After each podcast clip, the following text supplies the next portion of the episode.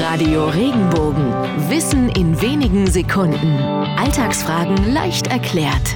Woher kommt der Begriff Lotterleben? Menschen, die ein recht lockeres Leben führen und sich wenig um gesellschaftliche Normen scheren, leben ein echtes Lotterleben. Aber gab es tatsächlich einen Herrn Lotter? Ja, im 16. Jahrhundert. Hieronymus Lotter war Bürgermeister und Baumeister der Stadt Leipzig, allerdings nicht gerade erfolgreich. Ein Haus hatte er so lotterlich konstruiert, dass dieses schon nach zwei Jahren wieder abgerissen werden musste. Lange Zeit wurde Hieronymus Lotter deshalb auch der Begriff Lotterleben zugesprochen. Sprachforscher fanden allerdings heraus, dass schon so mancher alter Römer ein Lotterleben führte. Heute ist klar, der Begriff stammt vom altdeutschen Wort Lothar ab, was so viel bedeutet wie schlampig oder nichtig.